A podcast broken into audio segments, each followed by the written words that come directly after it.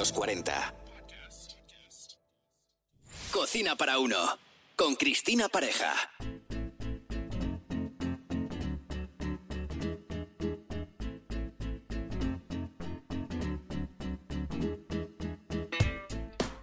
Bienvenidos a este nuevo episodio de Cocina para Uno, titulado Los tips de cocina. Un placer acompañarte. La cocina está llena de pequeños secretos, tips, gestos que apenas se destacan al contar el desarrollo de una receta y al cocinar son la clave de un buen resultado. Además, se pueden aplicar a la cocina de una persona, de varias, una cocina doméstica o una profesional, ya que son comunes a cualquier cocinado. Y son muchos, no tendría tiempo suficiente de contar todos los que me gustaría, pero sí diré los más usados o los que considero más útiles y relacionados siempre con recetas. Serán más de 20 tips con los que espero descubras algo diferente. La forma de incorporar la sal a los alimentos es diferente en cada cocinado. Y por lo general, los pescados se sazonan en crudo y las carnes de varias maneras, dependiendo de la técnica que se use, pero es recomendable una vez marcada, o lo que es lo mismo, sellada, a la plancha y con poco aceite. Las hortalizas al momento de cocinarlas es justo cuando absorben la sal y porque además de sazonarlas sirve para fijar la clorofila en el caso de las verduras. También en el caso de la cebolla, además de sazonar, provoca la sal que expulse su agua más rápido. La cebolla hay que recordar que está compuesta en un 80% de agua. Y una curiosidad, ¿sabías que la flor de sal o la sal en escamas se deshace en la boca 20 veces más rápido que la sal normal. Supongo que por eso gusta tanto. La pimienta. Es conveniente molerla al momento. El aroma de la pimienta es mucho más potente cuando se rompe el grano en el molinillo y se consigue potenciar el sabor del plato. En gran cantidad la pimienta provoca un suave picor que también encaja en muchos platos. Por suerte tenemos unos aceites para todos los gustos, aunque lo valioso de saber usarlos es cómo y cuál utilizar dependiendo de la receta. Los aceites virgen extra son los más usados para tomar en crudo, de modo que para las ensaladas o para terminar un plato con unas gotas de ese aceite a modo de decoración es estupendo. Enriquece y da un brillo que se agradece en muchos casos.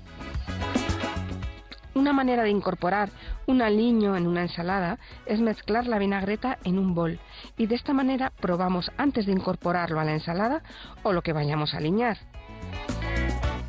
La mejor forma de preservar el aceite es en botella de cristal y sin luz. Si lo que deseas es aromatizar un aceite, con un punto picante, por ejemplo, pica unos chiles con un diente de ajo entero, una rama de romero, otra de tomillo y mantén unos días a temperatura ambiente, en aceite de oliva virgen extra. O puedes aromatizar con las hierbas que más te gusten, como albahaca o eneldo o estragón o cualquier hierba aromática que tengas en la despensa. Eso es una forma de marinar en frío. Algo interesante sobre el aceite de oliva, el que se suele usar para cocinar, es el exceso de grasa que a veces invaden los platos y cómo evitarlo en líneas generales. Por ejemplo, si preparamos un sofrito y ese sofrito comienza a elaborarse con poco aceite, o mejor dicho, con el aceite justo, al final quedará el aceite también justo. Lo que quiero decir es que si sofreímos las verduras o cualquier guiso con un exceso de grasa, desde un principio la grasa nunca desaparecerá y quedará esa grasa al final del guiso. Por eso es tan importante no excederse en la grasa en un principio, porque determinará el resultado final. Para manipular verduras que contengan capsaicina, que es la sustancia picante que hay en los chiles, es conveniente usar guantes. Puede causar irritación en la piel y por experiencia lo digo. Se nota un ardor que perdura durante bastantes minutos y es muy desagradable. También es interesante conocer que no en todas las recetas se puede sustituir el aceite por la mantequilla y viceversa. Por razones como que la mantequilla no soporta la misma temperatura que el aceite, a 120 grados la mantequilla se puede quemar, o en una elaboración de repostería es muy fácil que la receta salga mal si se sustituye el aceite por la mantequilla en la misma cantidad. Sobre la cocción de los huevos duros. A punto del hervor es cuando se deben incorporar los huevos en el agua y con sal. Y un chorro de vinagre.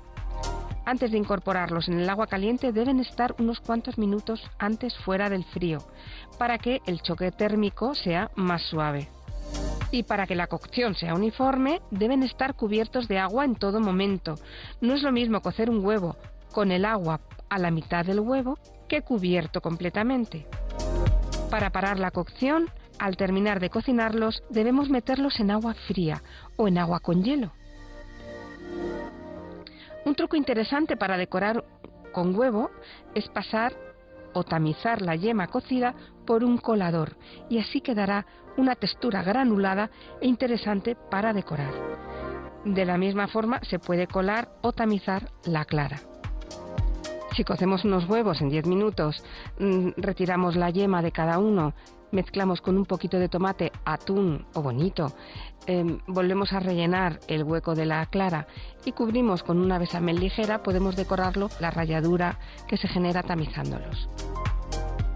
Si lo que queremos es desgrasar un caldo, un tip infalible es enfriarlo. La grasa quedará en la parte superior, se solidifica y se puede retirar cómodamente. Conseguir el punto perfecto de un bistec a la plancha no es difícil si tienes en cuenta que las carnes deben cocinarse atemperadas. Sabiendo en qué momento vas a cocinar, solo será sacarlo del frío unos minutos antes. La sal una vez sellada. La temperatura de la sartén antes de colocar la carne debe ser fuerte, alta. Así, al sellar o al marcar, evitaremos que los jugos se salgan. Lo mismo para el pescado, debe estar atemperado y como el pescado es tan delicado, la temperatura de cocción siempre debe ser suave. Si se cocina con piel, es recomendable que sea la piel la que toque la sartén al cocinarlo. Al terminar de cocinarlo, debe reposar. Es cierto que en ese reposo se enfría, pero para evitarlo introducimos la carne en el horno precalentado a unos 50 grados y de esta forma conseguimos dos cosas, que el reposo de la carne sea efectivo y mantenemos la temperatura del bistec o del pescado a una temperatura correcta para tomarlo después. Quizás alguna vez has tomado la carne con una textura algo gomosa y puede ser porque la carne no ha reposado lo suficiente. Una receta de carne que puede ser interesante es la pechuga de pato caramelizada. Marcamos una pechuga de pato en la sartén, la pasamos al horno 10 minutos durante 150 grados, la sacamos del horno, sazonamos y reservamos. Por otro lado, en la misma sartén y retirando el exceso de aceite, añadir 170 gramos de vinagre balsámico, 20 gramos de azúcar, 70 gramos de miel y 150 mililitros de caldo de ave. Calentamos unos minutos hasta que reduzca y se caramelice. Cortamos la pechuga de pato en lonchas y se sirve con esa salsa concentrada sobre la carne. Para conseguir un rebozado un poco más crujiente, debes añadir a la harina un poquito más de pan rallado. Así notarás la corteza del rebozado más consistente y crujiente, claro.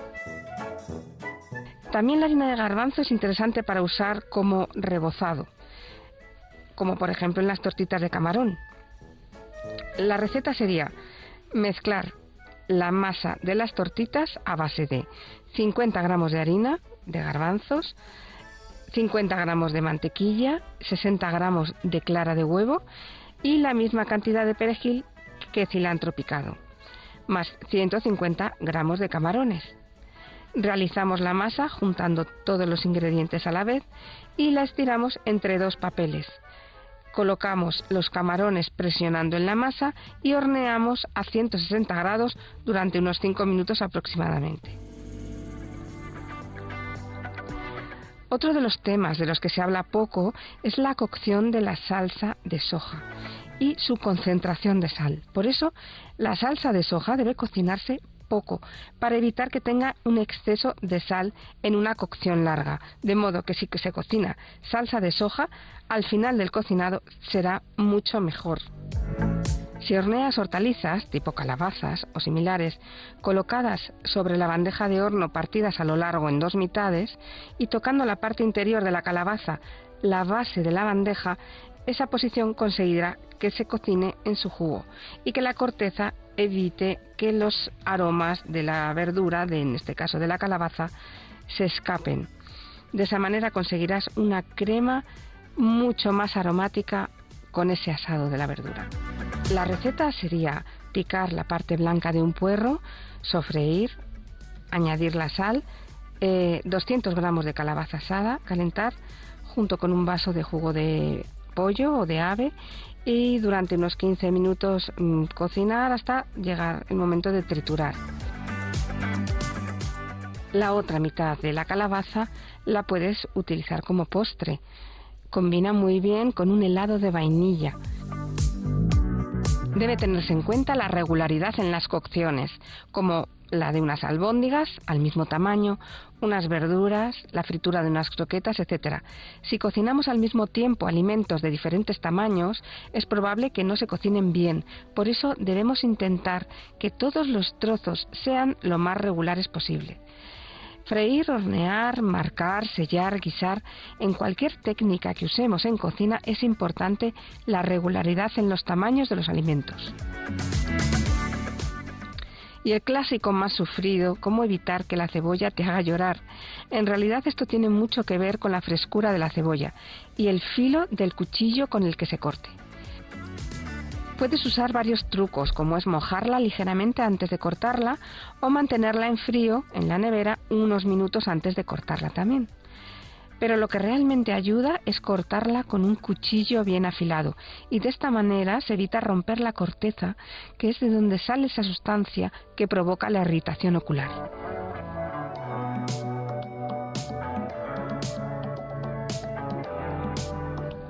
Y hasta aquí el episodio de hoy. Muchas gracias por acompañarme y me podéis encontrar en las redes como Comemos a las 3. Nos vemos en la próxima entrega de Cocina para Uno. Hasta pronto. Cocina para uno.